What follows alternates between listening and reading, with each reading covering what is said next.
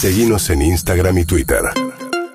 Arroba Urbana Play FM. Por ahí hay un debate alrededor de las ocho provincias que dijeron no querer adherir al decreto nacional de feriado, planteando que si este festejo tiene epicentro en la ciudad y con urbano, ¿por qué deberían las demás provincias del país ser feriado nacional también? Hubo una discusión parecida cuando, después del atentado contra Cristina Fernández Kirchner, con el eh, feriado que puso Alberto Fernández, al cual no adhirieron Mendoza y Jujuy, entre Sí. otras provincias. En aquel momento Mendoza ahora dudaba qué hacer porque dice que fue acusada de sedición, Eh, porque hay una cuestión de federalismo respecto de que un decreto tiene fuerza de ley y que por lo tanto eh, rige aunque los gobernadores no quieran. El doctor Andrés Gil Domínguez es abogado constitucionalista. ¿Cómo le va Gil Domínguez? Buen día. Buen día, María, ¿cómo está usted? Bien, ¿qué hacemos con este decreto y los gobernadores que no lo acatan? Bueno, este es un decreto de necesidad y urgencia que hasta tanto sea ratificado o rechazado por el Congreso, a partir de su publicación en el Boletín Oficial, vale como una ley y viene a ser una ley complementaria de la ley 27399, que del año 2018 es la que rige respecto de los feriados nacionales y los días no laborables.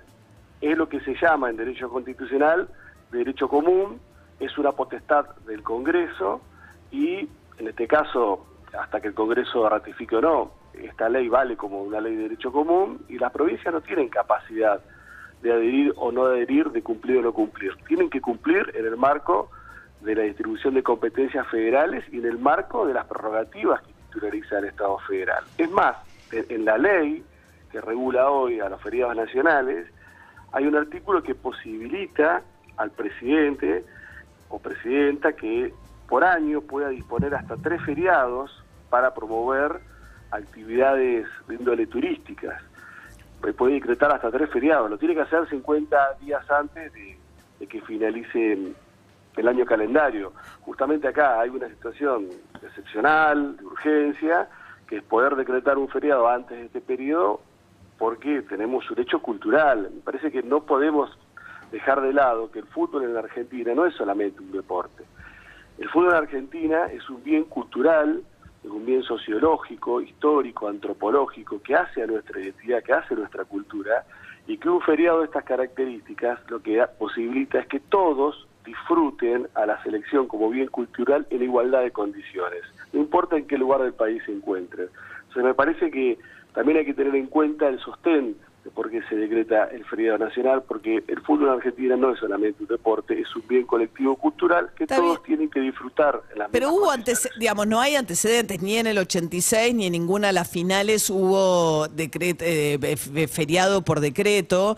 Pa, y lo que plantean me parece que da el momento calendario en el que cae este, feria, este, este mundial, obviamente, por el hecho que se jugó en Qatar, queda muy pegado a las fiestas y los comercios se están quejando fundamentalmente por lo que significa en días de alto consumo. Faltan cuatro días para la Navidad y obviamente que también vino el bono que muchos de los trabajadores de, los empleadores, digamos, del sector de comercio, tienen que pagar porque tienen salarios por debajo de los 185 mil pesos y plantean que al bono ahora se suma tener que pagar doble en un día como hoy, en el que cerrar para algunos comercios es muy costoso porque son fechas muy importantes para las ventas.